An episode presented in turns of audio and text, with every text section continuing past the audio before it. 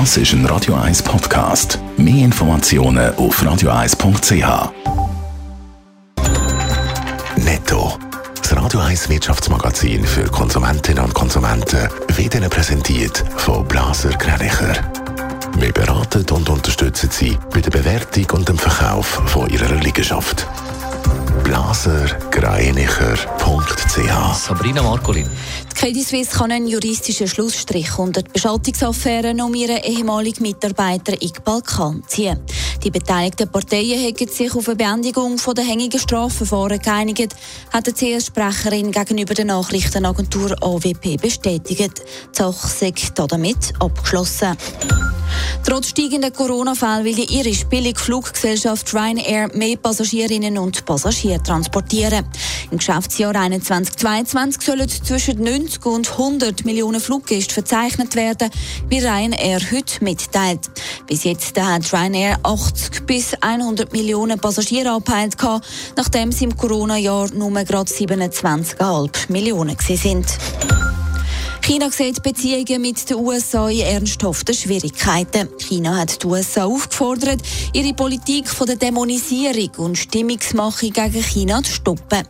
Es scheint, als sei eine Kampagne im Gang, wo China zu Fall bringen hat der chinesische Vize-Außenminister am Treffen mit der stellvertretenden US-Außenministerin gesagt.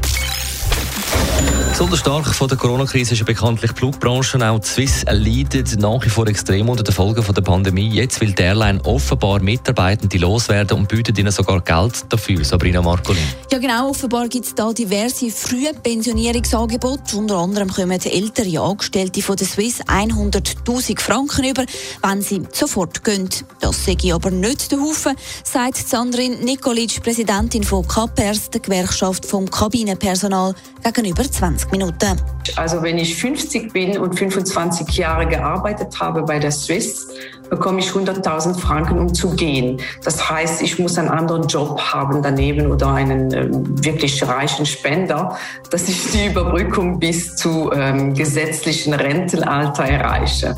Bei der Swiss heisst das Angebot sei dazu da, um weitere Kündigungen können zu verhindern. Das heisst gerade, Kündigungen, Swiss hat ja schon müssen einschneidende Massenentlassungen bekannt geben. Ja, 550 Kündigungen hat Swiss ausgesprochen. Das sind dann aber doch 230 weniger gewesen, als ursprünglich geplant sind, hat es im Juni geheißen. Bis Ende Jahr werden dann aber doch insgesamt 1700 Vollzeitstellen abgebaut. Davon sind zwei Drittel über freiwillige Massnahmen und durch die natürliche Fluktuation. Bei keine Kündigungen gibt es übrigens bei den Pilotinnen und Piloten. Sie müssen allerdings auf einen Teil vom Lohn verzichten und Pensenreduktionen hinnehmen. Netto, das Radio 1 Wirtschaftsmagazin für Konsumentinnen und Konsumenten.